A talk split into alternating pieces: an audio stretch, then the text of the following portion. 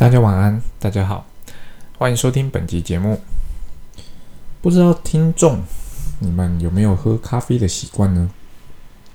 我知道，嗯，现在应该蛮多上班族有喝咖啡的习惯。那有些上班族是喝茶的习惯。那我个人呢是两种都喝了，因为对我而言，它就只是一种比较像饮料了，呃，没有什么提神的效果。我后来回想，应该是。从小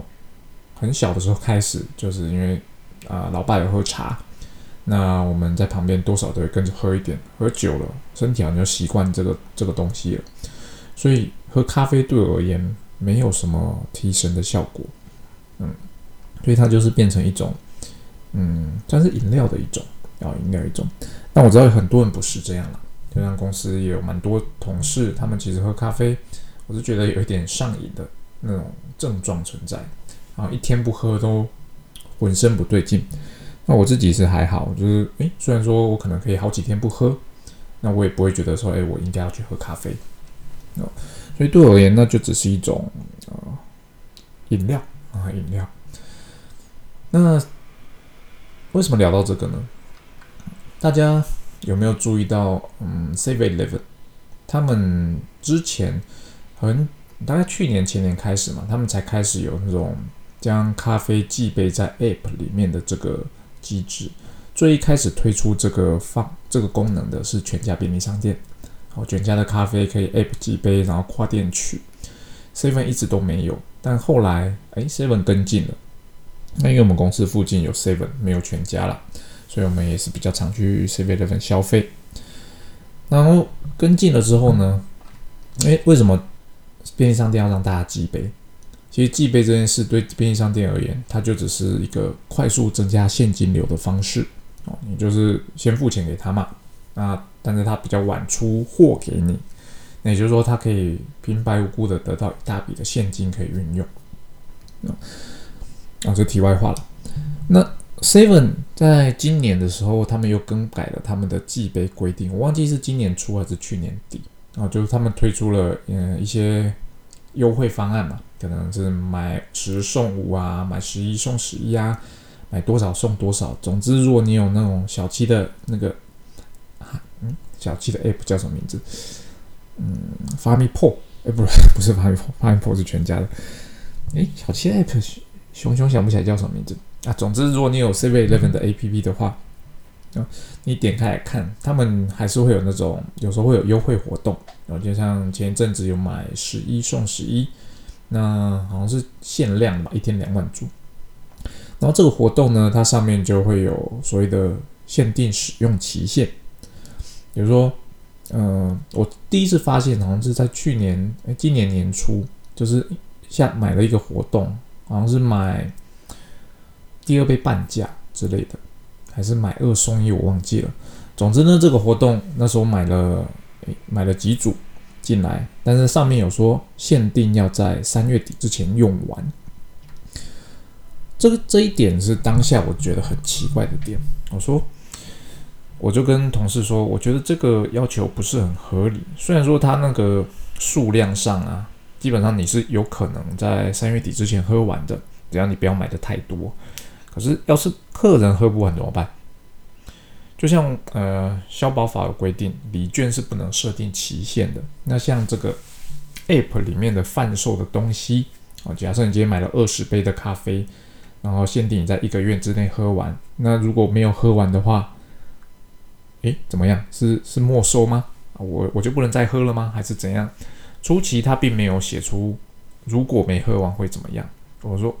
我当下是觉得，哎，这个应该会被告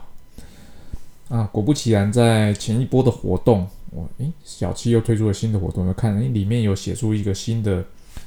条款啊，就是说，哎，如果时间到了，就是到了你买了二十杯，然后到这个月底月底前你如果没有喝完的话，哦，小七会发给你一个呃简讯，简讯里面会要求你填你的账号，然后会退款给你。我想说，这应该就是被被检举或是被告，不然的话，怎么会突然间拖出一个这么醒目的公告在那边？老实说，当 Seven 第一次我第一次看到 Seven 这个方案的时候，就有限定期限的时候，我当下的反应是，就是我刚刚提到的，诶，我觉得这个一定会会出事哦。然后第二个反应，我是觉得其实 Seven 算是会蛮给这些购买的消费者压力的，就是你设定了一个期限在那边，基本上你就会逼迫自己去喝，因为有些人他会习惯的啊，在特价的时候买买很多的那些库存嘛，就是库存的咖啡，那你就每天啊没几天慢慢喝，慢慢喝，喝到下一次特价的时候，哎，再补一些库存进来，因为你知道有些时候特价是买一送一嘛。那跟你们喝原价其实差蛮多的哦，差蛮多的。所以我一方面是觉得，诶，这个这个规范不合理；一方面我觉得，其实以小七的通路的实力来讲，基本上他会给消费者一个压力，就是我好，我必须把它喝完。其实这也是聪明的，你就不会有那种，就好像有很多欠债的东西要要还给消费者的那种感觉。可是呢，这就是所谓的站在制造商，就是我们。呃，公司的立场来看这件事，它对消费者而言，其实并不是一件公平的事情。买与卖之间，呃，你不可能做到完全的公平，但其实基本上它就是一种价值的交换。我用多少钱买你这个商品？那既然我已经付钱了，买了你的这个商品，那你就有义务要履约嘛。但是你现在在履约上面设定了一个期限，哦，所以就会让人觉得，嗯。到底要不要履约呢？呃，不，不好意思，讲错，就是会让让人觉得，哎，我要赶快去把这件事情，把这边咖啡喝完。哦，延伸回来到我们在做业务，其实也是很相似的。不知道大家有没有给过折扣？就是我们当然做制造业的，不太可能做出像刚刚举例的这种咖啡计杯的这种销售的方式。但是其实咖啡计杯这种销售方式，呃，我刚刚提到的是买十一送十一嘛，哦，买三送一等等的这种折扣方式，基本上它就会吸引消费者啊去购买。老实讲，它要吸引的是怎么样的消费者？它要吸引的就是平常你可能呃会因为价格不喝咖啡的消费者，你原本就有在喝咖啡的消费者，不论你有没有今天有没有看到这些折扣，你还是会喝嘛。但是呢，有些人可能就像我一样，我喝不喝没有很。没有很喝咖啡这件事对我没有很必要，但是呢，如果你价格上让我觉得诶划算，诶我就会去喝，所以会吸引到像我这样的消费者。同样的，我们身为制造商，我们在做外销的时候啊，有些时候我们想要推销某些产品，或者是说我们想要主打我自己公司生产内的某些商品的时候，我们会用折扣的方式去吸引人家下单。那或者是说，诶，现在可能发觉景气的走向之后不会那么的好，那我想要利用折扣的方式，啊，催促代理商们，诶，我这个限定期间有折扣哦，你要不要来买？比方说我买十台，哦，我会有一台免费的，哦，或者我买五台有一台免费的，哦，送给你当做一种 support，哦，吸引代理商来下单，然后期限可能就是限定今天开始两个星期之内。等等的这些促销的活动，当我们在做这种促销活动的时候，很重要的一件事情就是，你给的折扣要给的让人家心动，然哦，让人家心动。有些时候啊，公司就是会，呃，我在跟公司老板聊天的时候啊，他们就会提到，诶，像我们的这个产品啊，很棒啊，啊，跟外面的怎么讲，其实竞争对手根本都没得比。那我们这样子搭配销售下去，一定会有市场的啦。我们只要再给他个五 percent 的折扣，哦，就是两个合购的时候，我给你五 percent 的折扣，我们一定卖得下下叫。哦，那我那我在听，我就是我听听嘛，啊，因为这是公司想要推这个东西，那我们身为业务的主管，我就要想办法把这个命令执行下去。然后当我去回头来跟业务部宣达这件事的时候，基本上呢，我会很直白的说，这个折扣是不具备吸引力的，啊，就不具备吸引力的。你一个东西哦，十万块美金，哦，你买两个，哦，搭配另外一个五万块美金，买起来是十五万美金，十五万美金五 percent 的折扣是多少？差不多七千五百块美金。那这样的折扣呢，基本上就是代理商当他遇到呃，竞争的时候，他可能回头来跟我们说，诶，我现在今天遇到竞争了，你能能不能给我一点价格上的 support？那如果我们很想要得到这个 case 的话，我们就会好，那你要多少啊？五趴好，五趴给你，我去跟你申请，然后在业务的主管的权限内签了，就就送出去了嘛。所以说，对代理商而言，这个五 percent 的折扣呢，基本上就是一个怎么讲？他想要，其实他可能就可以得到的东西，就说他并不具备你给了这个折扣，你就会吸引他下单的那种那种感觉啊。但是假设今天呢，我说，哎，如果你现在合购，就是要促销哦，我另外一个打七五折哦，这就完全不一样咯，这个感受上完全不一样了。就是，诶，我原本买一个要一百，那十万块，我现在只要七万五，诶，那我是不是要趁着买 A 产品的时候，顺便带一个 B 产品去呢？那我买下去之后，诶，我就多了二十五的折扣，这种感觉上就是会才有办法吸引客人，就是你的代理商说要不要考虑，好，趁着订购的时候多买一点其他的东西。这边主题要主要讲的就是，当我们要给折扣的时候，你要自己想一想，你给的这个折扣。心让人家会不会心动？如果你站在对方的立场，你就是其实很简单嘛，你就是找一个你的业务同仁来跟他讲说：“哎，我今天要卖你这个东西，那我要打九五折啊！如果你如果 A 加 B 买，然后打九五折，你会不会买？啊？如果对方说不会，那你就知道这个其实对他来讲一点 feel 都没有嘛啊！那如果他说会，那你就要去了解，诶，为什么只打了五 percent 的折扣你会买呢？啊，他可能会有他的理由啊。如果你觉得这个理由是 OK 的，那你就回过头来，哦，把这个理由在你做促销性的时候，啊，把它稍微的提点一下，提醒代理商，诶，有这个 point 这个面向可以去考虑这件事情哦。哦，虽然说这个折扣只有五趴，但如果从这个角度去看的话，其实它是个蛮划算的交易哦。好，所以说当最简单的，当我们要给折扣的时候，如果你自己觉得，嗯。这个折扣可能在吸引力上不足，其实你就是换个角度来看，不论是你自己把自己变成代理商的角色，如果你有做过呃所谓的训练的话，其实我们会自己跳脱自己的角色，从不同的面向来看同一件事情。如果听众你你本身有做过这样的练习的话，你可以就自己来看这件事情，你就会知道，诶，这个到底有没有吸引力？啊，如果我们觉得自己看自己可能不够客观。最简单的就是找几位同仁跟他说有这样的 case，那你感受上是怎么样的？感受上是怎么样的？哦，所以说当我们要给促销折扣，就是我们当今天要做 promotion 的时候，我们可能 A 产品想要多卖一点，那在这种时候呢，我们跟公司争取的那些折扣的呃的 discount 就要够具备一个吸引力。哦，这是今天想要跟大家提的，从啊小七的咖啡啊延伸出来的话题啦。好，后面再补充一下，其实我之前应该在节这个节目开播很初期的时候有提过，折扣这个东西不能乱给，啊不能乱给。那为什么呢？假设你的这个产品原本都卖十万块美金，然后你某一次的折扣，你就说好，我为了要促销这个产品。我把它打折，全部卖九万块美金。从现在开始，可能为期三个月的时间，你只要下单就是九万块美金。当这个折扣季过后之后，你要把售价拉回十万块美金，基本上是 OK 嘛，没问题啊，因为你的牌价原本就是十万块美金。但是呢，你的代理商在未来遇到所谓的竞争的时候，他一定会至少跟你要这十 percent 的 discount。为什么呢？因为他知道这个是你可以给出来的区间，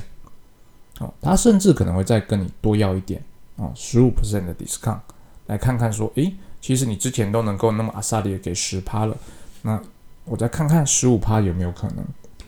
哦，所以我们当我们给任何的折扣的时候，要非常的注意，它一定会影响到你的市场的价格。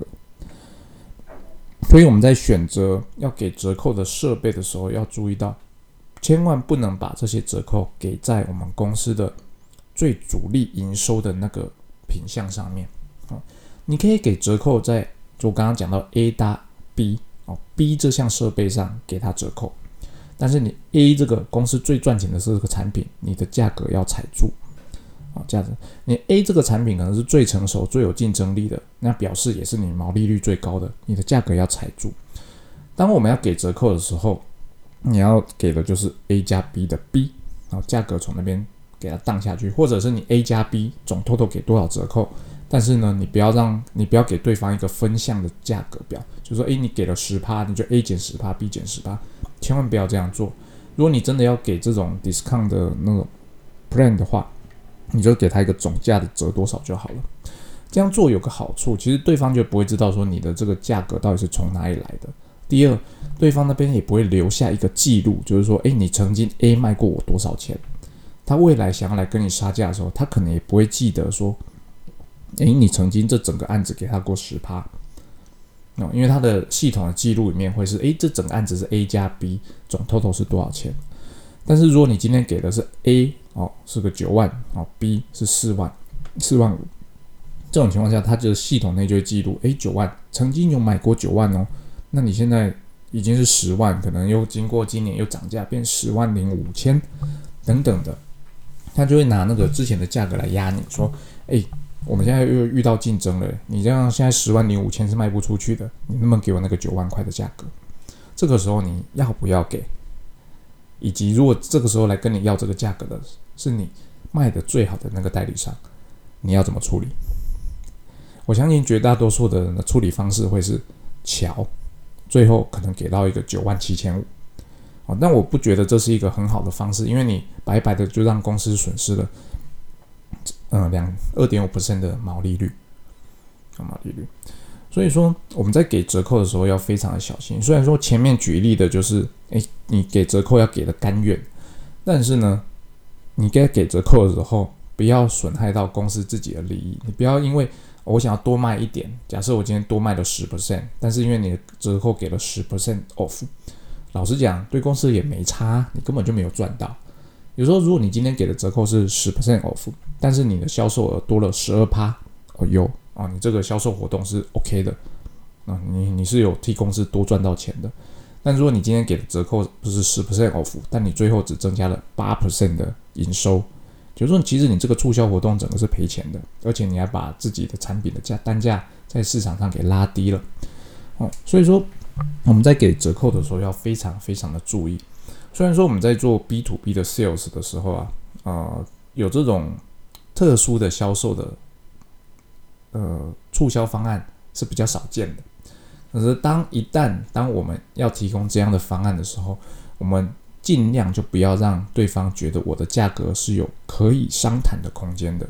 你可以利用购买数量，比方说你买了十台，我多送你一台的方式哦。其实这种大概是打九折嘛。购买十台，我多送你一台的方式，让他觉得有赚头。但是你千万不要，你购买了十台，然后我每一台。都给你打九折，哦，相对来讲，第二种方式，你的价格就会被它重新锚定在一个九折的价格，但第一种方式不会，